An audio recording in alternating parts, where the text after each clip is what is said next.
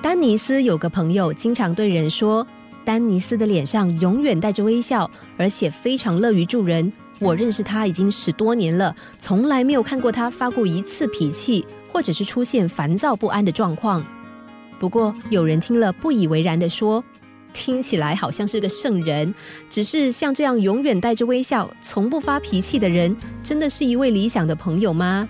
既然是好朋友的话，我反而希望他能够把自己真实的情感表现出来，即使是愤怒的脸色也没有关系，因为我不喜欢只会一味掩饰自己情绪的朋友。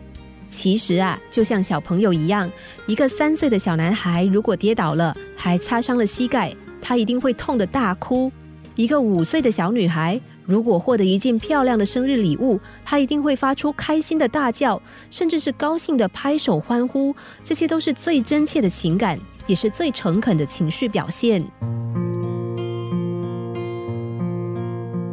对于这段对话，一定有人会用力点头，大表赞同；也许也有辩驳，认为这一切隐藏和伪装，只是为了控制自己的情绪和冲动。不但可以维护自己的利益，也可以保护他人的尊严。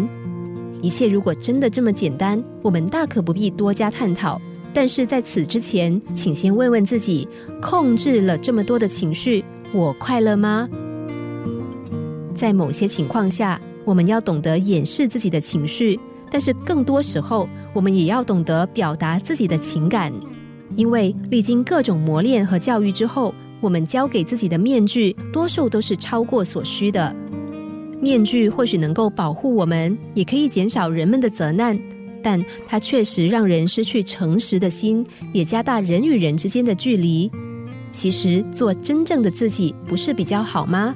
如果你渴望结婚，就不必伪装的说“我压根都没有想过结婚这件事”。毕竟，要伪装自己，又要防止被发现，日子很难过得快乐的。自制很重要，但不要过度压抑情绪。那么，任何焦虑或不悦就不会时时出现在你的心上。那么，你的自信与快乐才会真真切切的在身上散发，你也才能真正的过着你想过的生活。